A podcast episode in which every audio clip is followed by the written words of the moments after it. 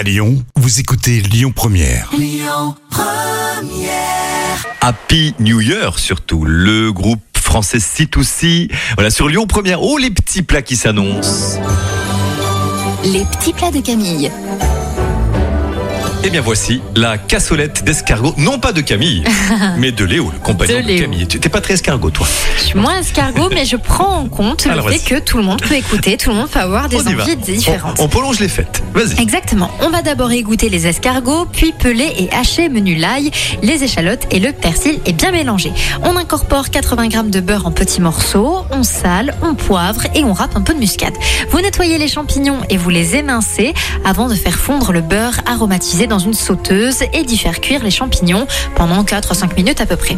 Vous ajoutez les escargots et vous mélangez, vous versez le vin blanc, vous remuez et vous faites mijoter à découvert pendant 8 à 10 minutes.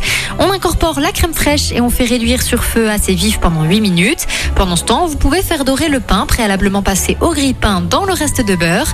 Vous allez les égoutter sur du papier absorbant et placer une tranche au fond de chaque cassolette. Et puis on termine en répartissant la préparation d'escargots aux champignons par-dessus et on sert très chaud. Parfait, merci Camille. Le groupe Téléphone sur Lyon Première un peu avant euh, 10h.